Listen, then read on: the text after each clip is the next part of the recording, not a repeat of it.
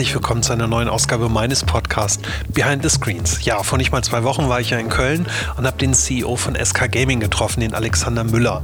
Ich war relativ gespannt, wie ihr auf diese Ausgabe reagiert und ich glaube, ich habe mit dem Podcast neue Hörer erreicht. Neue Themen reichen immer neue Hörer und in diesem Fall habe ich, glaube ich, jüngere Hörer hm, angesprochen mit dem Thema, ähm, vor allem Hörer, die sich jetzt gerade in dieser Szene ähm, befinden, vielleicht selbst auch spielen. Gleichzeitig habe ich aber auch ältere Hörer erreicht. Ich habe ganz lustige Geschichten gehört. Irgendwie kann dann jeder dann doch irgendwas aus seiner Jugend erzählen, ähm, von seinen ersten Counter-Strike-Erlebnissen etc. Und selbst bei mir in der Firma habe ich von zwei, drei Leuten erfahren, dass sie halt selbst auch mal ähm, Spiele entwickelt haben oder in der Gaming-Branche aktiv waren. Deswegen ganz spannend, ähm, die Reaktion darauf zu sehen, wer es noch nicht gehört hat. Alexander Müller, SK Gaming, letzten Podcast einfach mal anhören. So, heute geht es um ein ganz anderes Thema und zwar über das Thema Elektromobilität und hier insbesondere um Elektroautos. Und da denkt man natürlich in erster Linie an Tesla. Wir sprechen aber heute über Byton, äh, ein Startup aus China, gegründet von zwei Deutschen, und zwar dem Dr. Breitfeld und dem Dr. Kirchert im Jahr 2016. Und Byton wird auch so ein bisschen bezeichnet als der Tesla-Killer und ähm, ist vielleicht wirklich, wirklich ein ernstzunehmender Herausforderer ähm, dieser Marke und wird ähm, noch in diesem Jahr das erste Auto ist also das erste serienreife Auto auf die Straße stellen. Und wir wollten uns ursprünglich in Shanghai treffen im April, das hat aber nicht geklappt. Und deswegen freue ich mich ganz besonders, dass es jetzt geklappt hat in Berlin auf dem Green Tech Festival, ein neues Festival, was das erste Mal ähm, ins Leben gerufen wurde. Und dort hatte ich die Chance, auch das Auto zu sehen. Das heißt, wir haben diesen Podcast im Auto aufgenommen. Deswegen bei, der, bei dem Klang muss ich mich ein bisschen entschuldigen. Wir hatten die Lüftung an, weil es war so wahnsinnig warm in dem Auto. Und ähm, ich hoffe, das hört man nicht ganz so doll. Ansonsten war es ein ein sehr interessantes Gespräch, was Byton anders macht als Tesla, aber auch als etablierte Unternehmen, welche Rolle ähm, der Kunde spielt und welche Rolle vor allem auch Softwareentwicklung ähm, spielt bei dem Erstellungsprozess dieses, dieses Autos und generell, wie man eigentlich auf die Idee kommt, sich irgendwie abends hinzusetzen, zu sagen, lass uns mal eine Firma gründen und wir bauen jetzt ein Auto. Relativ verrückt, ganz sympathisches Gespräch mit Dr. Kirchert, auch ein ganz tolles Team drumherum. Nochmal an alle, die das möglich gemacht haben, herzlichen Dank. Auch die Agentur, die im Hintergrund ähm, viel möglich gemacht hat, damit das irgendwie geklappt hat, dass wir in diesem Auto saßen. Es hat mir großen Spaß gemacht. So, genug der Vorrede. Ich wünsche euch ganz viel Spaß und freue mich wie immer über Feedback ähm, via Twitter at Pame at P-A-M-E oder via E-Mail pm at cellular.de. So, viel Spaß mit Dr. Kirchert von Byton. Heute bin ich in Berlin auf dem Green Tech Festival und sitze mit Dr. Daniel Kircher, dem CEO und Co-Founder von Byton, äh, in einem neuen Byton, in dem Auto, das sagenumwogene Auto, was man äh, schon in der Presse sehen konnte. Äh, das Auto gibt es wirklich, es ist maximal beeindruckend. Der Screen, von dem alle sprechen, der ist gerade vor mir. Herr Dr. Kirchert sitzt neben mir am Steuer und ich freue mich wahnsinnig, dass Sie sich Zeit für mich nehmen. Herzlich willkommen. Ja, vielen Dank. Ich freue mich auch. Super. Ähm, Sie haben das Unternehmen zusammen mit mit Ihrem damaligen Kollegen, glaube ich, Herrn, Dr. Breitfeld, gegründet. Wie kann ich mir das vorstellen? Wie, wie kommt man auf die Idee, ein Autounternehmen zu gründen? Sie, Sie sprechen immer so locker vom Start-up. Ja, nee, Und, ist, Äh, ist, ähm, ist in der Tat so. Ja. Und ich habe ja davor auch äh, über 15 Jahre in der traditionellen Automobilindustrie gearbeitet, ein Großteil davon übrigens in China. Und ich habe immer eine Wahnsinnsbewunderung gehabt für die Unternehmer im Tech-Bereich, die man da so sehen konnte, die ihre Unternehmen aus dem Nichts aufgebaut haben. Und ehrlich gesagt hätte ich mir das bis vor vier, fünf Jahren nie träumen lassen, dass wir in unserer Industrie mal die Chance haben könnten, Unternehmer zu werden. Äh, aber äh, da hat sich halt wirklich was getan ne? vor, vor, vor drei, vier Jahren. Ne? Plötzlich hat man gesehen, dass Elektrifizierung nicht nur ein Gimmick ist, sondern wirklich in, zur Realität kommen könnte. Da hat Tesla eine wichtige Rolle gespielt. Und wir haben plötzlich gesehen, dass Themen wie Konnektivität, äh, Artificial Intelligence, autonomes Fahren und das ganze, ganze Thema Shared Cars, ja. ja. das kam alles auf einen Schlag zusammen. Ja. ja. Und da hat sich ein ein, plötzlich ein Fenster aufgetan, sagen wir mal, für, für neue Unternehmen was komplett Neues zu machen. Und ähm, wir haben uns damals also mit einer Gruppe von 10, 15 Leuten wirklich zusammengesessen, alle wir mal diese Vision gehabt. Und was für uns wirklich die Treibkraft war, das zu machen, war es nicht nochmal, sag, ich sag, einen anderen EV zu machen. Wir haben schon vor über drei Jahren damals gesagt, das ist eh klar, die Zukunft ist elektrisch. Natürlich machen wir einen guten EV, aber was wir wollen, ist im Prinzip ein bisschen Analogie zum Smartphone und dem, ich sag mal, Nokia Motorola Telefon. Wir glauben an das Smart Car, ja, und deswegen haben wir gesagt, wir wollen ein super Auto machen, ja, was wirklich sicher ist und, und tolle Qualität hat. Und auf der anderen Seite ein Smart Device on Wheels ist. Ja. Und deswegen, wir haben dieses Auto hier, diesen M-Byte von innen nach außen designt. Ja. Wir haben gesagt, wir wollen einen, ich sag mal, Digital Living Room kreieren. Ja. Und das ist natürlich, ultimativ haben wir natürlich dran gedacht, wenn die autonome Technologie soweit ist, die Gesetzgebung soweit ist, was wollen wir mit unserer Zeit dann machen? Ne? Im Auto fahren, jeden Tag morgens und abends zur Arbeit nach Hause, ist eine der größten Zeitverschwendungen unseres Lebens. Ja? Und äh, von dieser Zeit besseren Nutzen zu machen, mit Hilfe eines digitalen Interfaces, das war eigentlich unser Traum. Ja? Okay. Und das, das, das haben wir auch sehr konsistent dann durchgehalten in der Art, wie wir das Fahrzeug ähm, designt haben. Äh, und äh, wie wir es wie dann auch wirklich ausgeführt haben. Ja? Und deswegen Byton, die Marke, die steht eigentlich für more enjoyable time. Okay. Ja, äh, und, und, und das steht im Gegensatz zu vielen traditionellen Autos, wo es um Geschwindigkeit geht, 0 auf 100, äh, diese Steuerung in der Kurve und solche Geschichten, das ist für uns nicht so wichtig. Für uns ist wichtig, dass das Innenraumerlebnis äh, komfortabel ist, dass jeder Nutzer im Auto, der Fahrer, Beifahrer, auch die, die hinten sitzen, vorm Passagiere, dass die alle ein digitales eigenes Erlebnis haben. Ja, Sie haben das, ich musste einmal kurz darauf zurückkommen, weil Sie, Sie erzählen das so, als wenn das so einfach wäre. Da treffen sich irgendwie zwei, äh, äh, zwei Kollegen oder Freunde und es kommen ein paar dazu. Man gründet so ein Autounternehmen. Jetzt wir waren ursprünglich mal in Shanghai verabredet vor, äh, vom, vor vier, fünf Wochen. Es ja. hat nicht geklappt, weil Ihr Co-Founder vom Bord gegangen ist. Ja. Ähm, für so eine junge Organisation bedeutet das natürlich höchstwahrscheinlich ähm, auch ein bisschen Unruhe. Wie gehen Sie eigentlich damit um? Also in dieser, ja. in dieser Zeit, wo Sie eigentlich sozusagen All Hands an Deck brauchen und vollen ja. Fokus, ist, steckt, man das, steckt man das gut weg? Ja, also ähm, ist natürlich immer bedauerlich, wenn es Veränderungen gibt, aber äh, glücklicherweise ist halt, sag mal, von diesem Founding Moment, wo wir ein Core-Team hatten, so von 10, 15 Leuten. Bis jetzt ist Byton schon angewachsen in drei Jahren auf ein Unternehmen mit 1800 Mitarbeitern.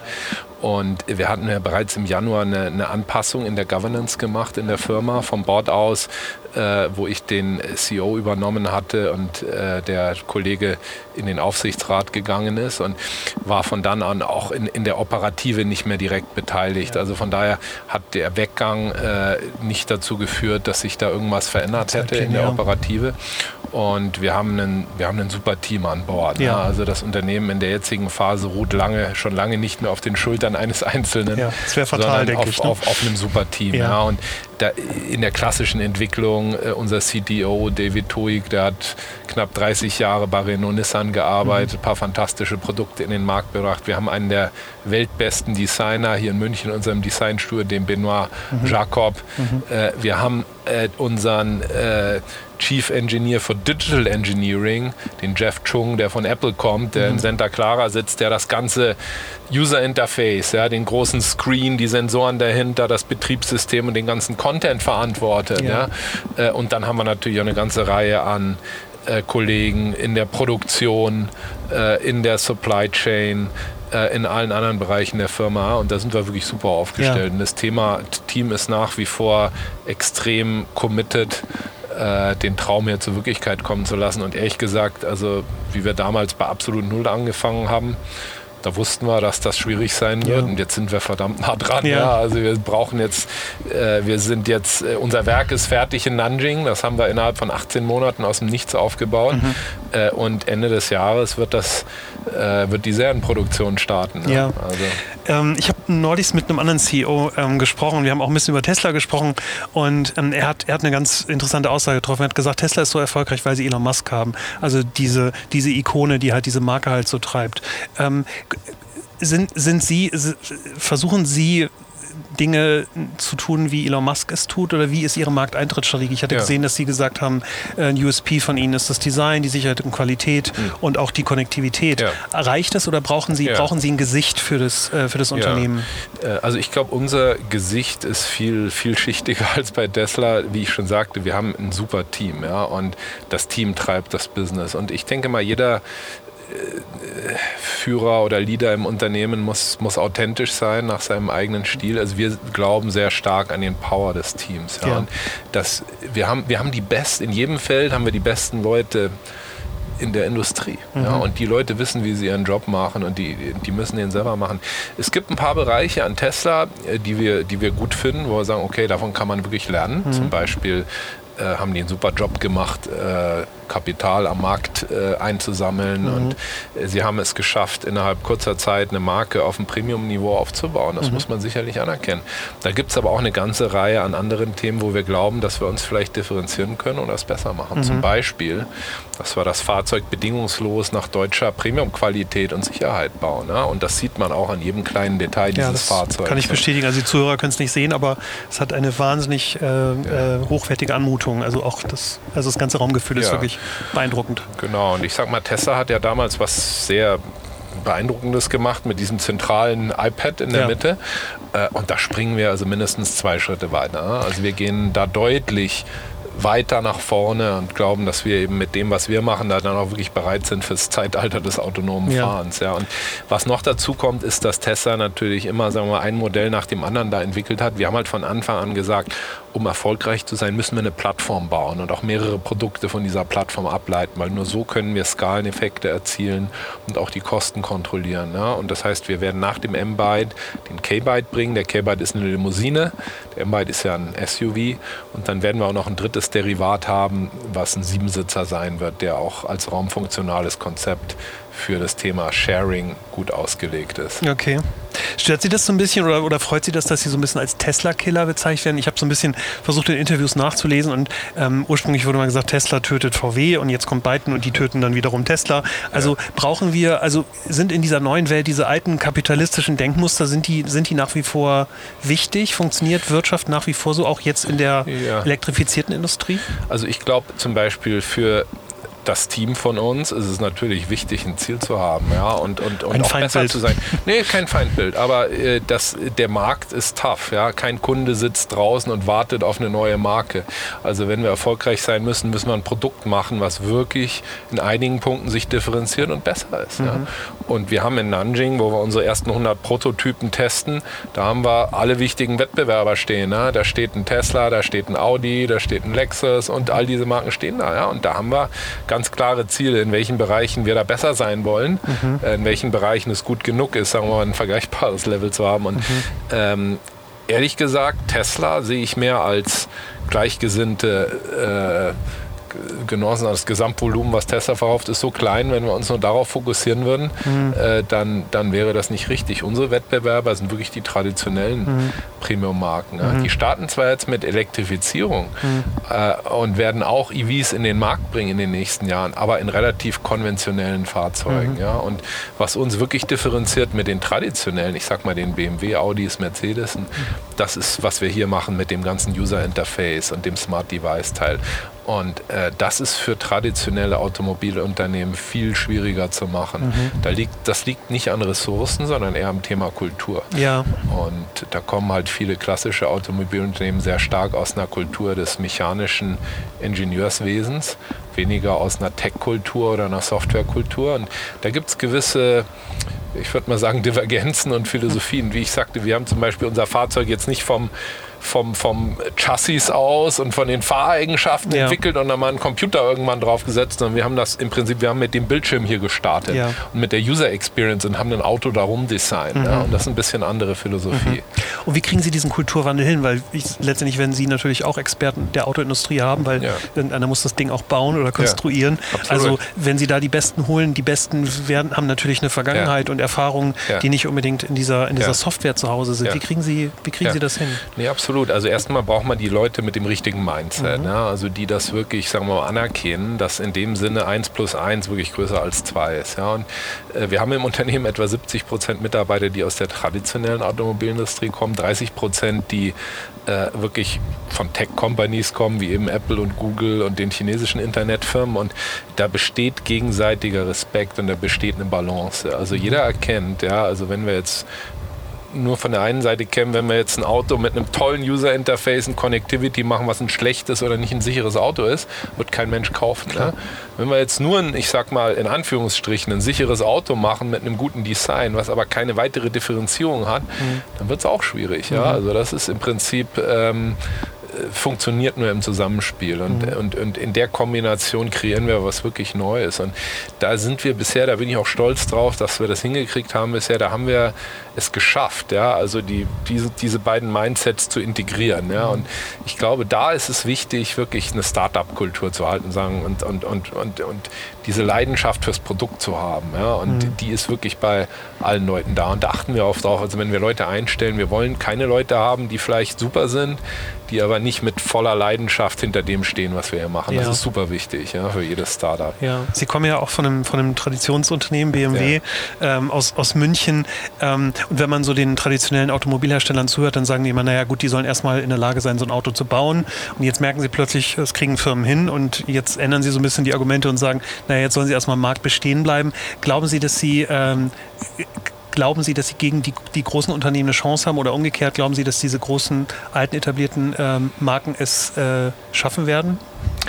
Äh, ich, äh, das hängt sehr stark davon ab, wie, wie, wie, wie stark sich die etablierten Player bereit sind zu reformieren ja, und mit welcher Geschwindigkeit. Und äh, es ist halt nicht nur eine Elektrifizierung. Ja. Mhm. Es ist das Thema Connectivity, Smart Device, Sharing, mhm. ein Mobility Service Provider zu werden, die Integration von Autonomie. Das weiß jeder, aber das im Prinzip umzusetzen, erfordert einen relativ radikalen Schnitt und das fällt manchen etablierten Unternehmen schwer, weil die sehr viel Legacy und Heritage haben und natürlich auch noch die, sagen wir mal, Profite der Vergangenheit, die Investitionen in die vergangenen Technologien schützen Klar. wollen und müssen. Ne? Und natürlich nicht von, sagen wir mal, einem hohen Level des Erfolgs nach unten fallen wollen und dann vielleicht in ein paar Jahren wieder nach oben kommen. Und mhm. das gibt uns die Chance. Ja. Und äh, ich bin überzeugt davon, dass es einige Unternehmen wie uns geben kann und wird, die es, die es schaffen, hier auch, auch disruptiv zu werden. Ja.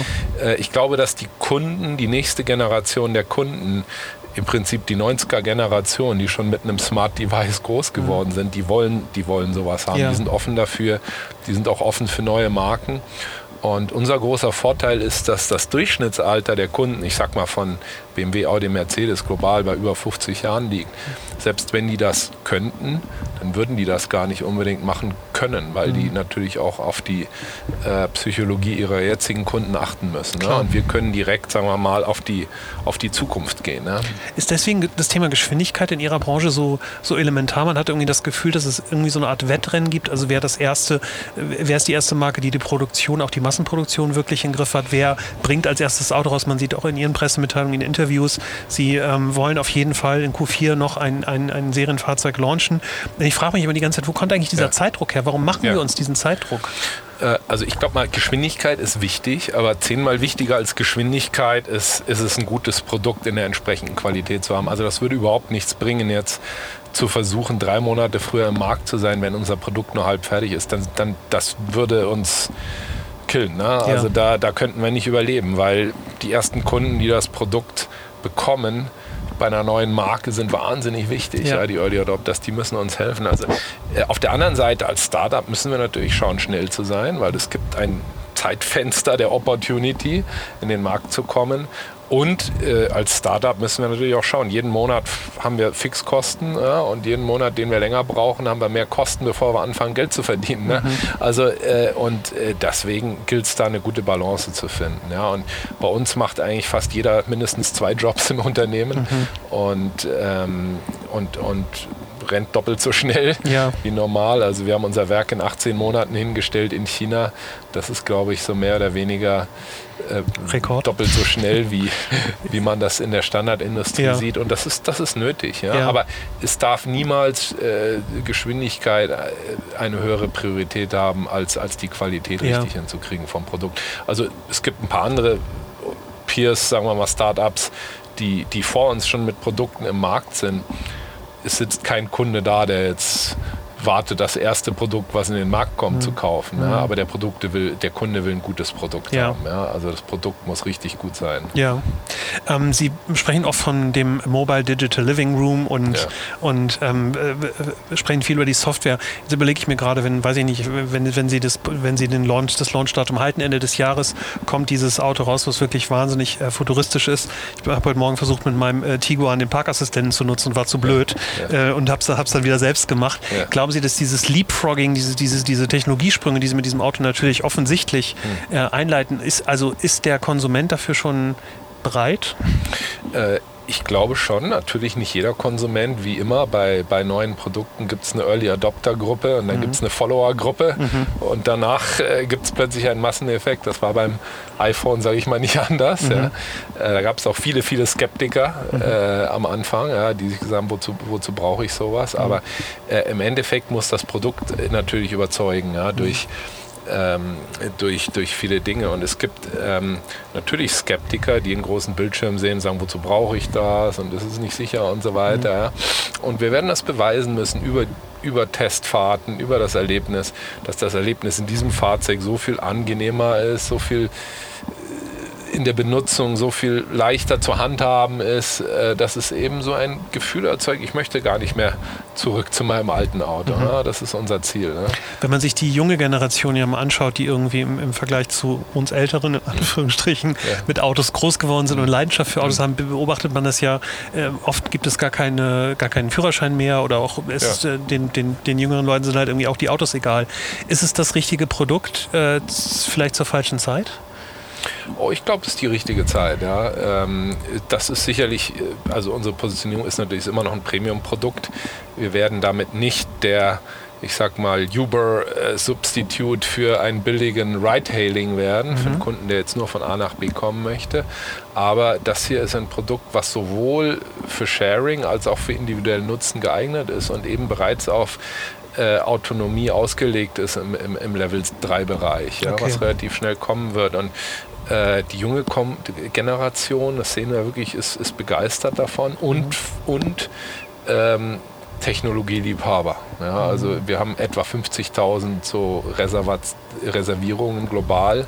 Ein Großteil von den Kunden, die da mit drin sind, das sind wirklich ähm, Tech-Geeks und Tech-Technologie-Liebhaber, die das einfach toll finden, ne? dass es eine Kombination gibt von einem, mhm. einem Tech-Device mit einem Auto. Mhm. Das heißt, wenn wir mal in die Zukunft gucken, das Thema Geschäftsmodell, Sie werden jetzt natürlich am Anfang versuchen, die Autos zu verkaufen. Wenn wir dann über Level 4 autonomes Fahren ja. sprechen, äh, spätestens dann wird irgendwann ja, das Lenkrad auch unwichtiger werden. Ja, Meine Frage ähm, äh, geht aber in eine ganz andere Richtung. Wenn man hier in diesem Auto sitzt und man muss es wirklich mal erlebt haben, das ist wirklich ein sehr beeindruckender Screen, ähm, wünscht man sich natürlich eigentlich gar nicht mehr rauszugucken, sondern sich zurückzulehnen, ja. diese bequemen Sessel zu nutzen und irgendwie Netflix oder sowas zu schauen. Können Sie sich vorstellen, dass es eine Zeit gibt, wo ähm, Sie quasi eine neue Wertschöpfungsstufe schaffen, wo dann Netflix Ihnen beispielsweise Gebühren zahlt, um auf diesen Screen zu kommen? Ja, Ist sowas ja, denkbar? Äh, ab, absolut, ja. Also ähm, wir sehen das auf jeden Fall als die Zukunft des Geschäftsmodells an. Ähm, und wir sehen das Fahrzeug wirklich auch als eine digitale Plattform an. Ja, und äh, wenn Sie mich jetzt fragen, wie sieht genau das Businessmodell aus, damit Geld zu machen. Da wird es viele Themen geben, die wir selber heute noch gar nicht kennen. Mhm. Aber da wird es eine unglaubliche, wenn, wenn das Konzept ankommt bei den Kunden und für dieses Erlebnis sorgt, in der Kombination mit autonomer Technologie, wird es eine Reihe an, an Möglichkeiten geben, das auch zu monetarisieren. Mhm. Und das Gleiche gilt übrigens auch in einem Shared-Szenario. Ja. Wir haben ja auch Bildschirme hier auf der Rücksitzbank, wo der Kunde reinkommt. Und das Tolle ist ja in unserem Fahrzeug, man wird sofort über Gesichtserkennung eingeloggt in sein persönliches Profil. Das Fahrzeug lädt die Daten aus dem Cloud runter, alles ist personalisiert. Der komplette Content, die Einstellung vom Lenkrad, vom Sitz, von der Klimaanlage ist personalisiert. Also das ist ein ganz hochgradig individualisiertes äh, Erlebnis im mhm. Fahrzeug. Ja ich weiß nicht, was Sie, was, was Sie vor beiden selbst gefahren sind. Ich schätze mal, ein BMW werden Sie gefahren sind. Ja. Warum, kriegen das die, warum kriegen das die anderen nicht hin? Also die Dinge, die Sie gerade beschreiben, es gibt ja auch eine Alexa-Integration, ja. beziehungsweise Sie arbeiten sehr eng mit Amazon zusammen. Diese, diese Dinge, dieses, dieses digitale Erlebnis, was man sonst in seinem privaten Umfeld ja. hat, findet im Auto ja einfach nicht mehr statt. Also selbst wenn ich mir das teure Super-Entertainment-System von Marke genau. XY kaufe, sieht das, sieht das nicht mal mit Abstand so aus wie hier. Warum ist das so schwer? Oh, ich glaube, es ist wirklich es ist interessant. Ne? Ich meine, wenn Sie, Sie ein Premium-Auto kaufen und vergleichen es mit den Kosten eines iPhones, das steht vielleicht im Faktor 100 zu, zu 1 von mhm. den Kosten. Aber viele Leute kleben ihr Smartphone ins Auto, weil die Navigation so schlecht ist oder so out of date und die anderen Funktionen, das es einfach nicht wollen oder sind beim, beim Fahren ständig an ihrem Smartphone, weil sie kommunizieren wollen. So. Das ist eigentlich bizarr, ja? weil es gibt diesen, dieses Kundenbedürfnis schon heute. Mhm. Ja? Beim Fahren, sagen wir mal, zu kommunizieren oder eine bessere Navigation zu haben, Point of Interest, solche Geschichten, Real-Time-Traffic. Und warum äh, traditionelle OEMs dazu bisher nicht in der Lage waren, ähm, ist aus meiner Sicht wirklich ein, ein Kulturthema. Ja, man hat das einfach aus meiner Sicht unterschätzt mhm. und ist halt wirklich ein sagen wir mal, gut fahrendes Auto und da hat man dann mal einen Computer ein bisschen drauf gebaut, aber mhm. das ist wirklich das Kulturthema und das ist das Thema, was mir persönlich auch damals Zuversicht gegeben hat. Dass ja, es da eine Prinzip Möglichkeit gibt. Muss man ja ein bisschen verrückt sein, also so ein Startup aufzusetzen. Ne? Also der Punkt, der mir Zuversicht gegeben hat, dass wir eine Chance haben, gegen diese etablierten 100 Jahre alten, mhm. großen, berühmten Player überhaupt anzutreten, äh, liegt im Prinzip in diesem Punkt. Ja? Mhm. In, der, in, der, in der eigenen Kultur und in der Herausforderung, diese Kultur zu ändern und sich anzupassen. Ja? Und ich würde das nicht ausschließen, dass die das schaffen. Die dürfen wir sicher nicht, nicht unterschätzen. Aber das, das sind große Tanker mhm. und die rumzureißen, dazu bedarf extrem starken Veränderungswillens vom, vom, vom, vom, von oberster Stelle. Mhm. Sind Sie denn auch ein, ein äh, sozusagen ein gern gesehener Gast auf der Party von Google und Apple und Co. und von Content, äh, Content-Inhabern, ähm, weil Sie höchstwahrscheinlich offener sind als die anderen. Also mein Lieblingsbeispiel ist, wenn ich mein, wenn ich mein iPhone anschließe und CarPlay nutze, dann bin ich in der Apple-Welt. Ja. Und irgendwie habe ich das Gefühl, dass da zwei Welten gegeneinander kämpfen. Die, ja. die traditionelle deutsche Automarke ja. gegen Apple. Und am Ende des Tages geht es irgendwie kaputt. Und das macht ja gar keinen Sinn. Ja, also wir versuchen das zu, zu kombinieren. Und was wir haben mit dem großen Screen, wie ich sagte, ist eine offene Plattform. Wir werden nicht am Anfang versuchen, da schon hunderte von Funktionen zu integrieren. Das wäre falsch. Wir werden uns auf ein Core von, von wichtigen Funktionen fokussieren und versuchen, das Erlebnis, die Benutzbarkeit dieser Funktion so gut zu machen, mhm. dass, dass, dass der Kundennutzen da ist. Und dann werden wir Schritt für Schritt im engen Dialog mit den Kunden das verbessern. Was wir zum Beispiel gemacht haben, von diesen 50.000 Reservierungshaltern im letzten Jahr haben wir sogenannte Co-Creators gegründet. Mhm. Wir haben 300 bis 400 Kunden ausgewählt, die, die, die daran interessiert waren. Die nehmen daran teil an unserer Entwicklung. Im Besonderen am Design von unserem UI und UX und an den Funktionen, die wir damit hinterlegen. Ja? Mhm. Und da glaube ich, werden wir, äh, das ist eine, auch eine Frage der Kultur. Unsere Entwickler, unsere digitalen Entwickler sitzen direkt mit den Kunden zusammen, mhm. ohne irgendeine Grenze, irgendeine Market-Forschungsagentur dazwischen. Mhm. Und wir hören, was die machen und passen das an. Und in Zukunft, sagen wir mal, unser Lebenszyklus wird auch ganz anders aussehen. Wir werden hier wöchentlich, äh, wenn nicht sogar täglich Updates haben von neuen Funktionen over mhm. the air. Mhm. Ähm, ich kriege gerade ein Zeichen, dass wir uns ein bisschen beeilen müssen. Ich habe noch zwei, drei Fragen, dann sind wir durch. Ähm, vielleicht kurz einen Blick nach vorne zum Abschluss. Glauben Sie, welcher, welcher der etablierten Player wird, wird, wird es schaffen? Oder welcher Player wird auf der Strecke bleiben? Wer hat da die besten Voraussetzungen? Also ich finde diesen Wandel bei VW zum Beispiel ja. sehr, ja. sehr spannend. Die stellt ja. sich hin und sagt, in Zukunft alles, alles digital. Und wenn man weiß, wie es da aussieht, da ist halt dann doch noch viel äh, Diesel und Benzin. Ja, also ist für mich schwer zu sagen, wer, wer ja oder wer nicht. Aber ich glaube, ähm, dass es einen bedingungslosen äh, Willensbedarf äh, im Prinzip einen gewissen Sense of Urgency or Crisis, mhm. das schwer ist, weil wenn man sich die ähm, Profite der Unternehmen anschaut, sind die alle noch sehr ordentlich und sehr gut. Mhm. Da ist der Sense of Crisis nicht unbedingt da, aber ich mhm. glaube, dass das absolut nötig ist, um, um sich zu verändern. Okay. Und wir, wir würden uns jetzt auch nicht anmaßen zu behaupten, dass wir in kürzester Zeit hier traditionelle Player substituieren können. Mhm. Äh, aber es wird, der Wettbewerb in den nächsten fünf bis zehn Jahren wird extrem tough werden. Und ja. es wird nicht nur ein Wettbewerb zwischen Automobilherstellern sein, es wird ich glaube, eine Konvergenz der Industrie stattfinden mit Mobilitätsanbietern, mit Tech-Companies, mhm. Internet-Companies, mhm. mit Zulieferern und so weiter. Also wir werden einen, komplett, kompletten Wandel. einen kompletten Wandel der ganzen Industrie sehen. Ja. ja. Und dafür ist Transformation nötig. Also als Standard OEM-Modell, das wird in Zukunft in der Form aus meiner Sicht nicht überlebensfähig okay. sein. Letzte Frage zum Abschluss. Ich bin äh, am Montag in Stuttgart und treffe die ja. liebe Sabine Scheuner, die Sie vielleicht auch Aha. kennen, VP Digital. Ja. Ähm, Was soll ich hier ausrichten von Ihnen? Haben Sie eine Grußbotschaft? Ja, schönen Gruß, ja. Wir äh, haben absolute Bewunderung, ja, für was, was die Kollegen auch machen okay. und ähm, hoffen auf, auf gute ähm, auf guten Wettbewerb. schön, schön ja. gesagt. Ja. Super. Okay, vielen, vielen Dank. Ich äh, ja. habe mich riesig gefreut, dass ich die Zeit genommen habe. Ich wünsche Ihnen alles Gute. Ich hoffe, dass dieses Auto möglichst schnell auch in Deutschland auf der Straße zu sehen ist und Sie auch alle regulatorischen Hindernisse überwinden werden, die es da bestimmt noch gibt. Geben wir, uns, ähm, geben wir uns alle Mühe. Ende 2020 wird es soweit sein. Sehr gut, perfekt. Ich werde mich auf jeden Fall eintragen als, als Interessent. Beeindruckendes Auto. Super. Herr Kirchert, vielen, vielen, vielen Dank. Dankeschön. Danke auch, ja.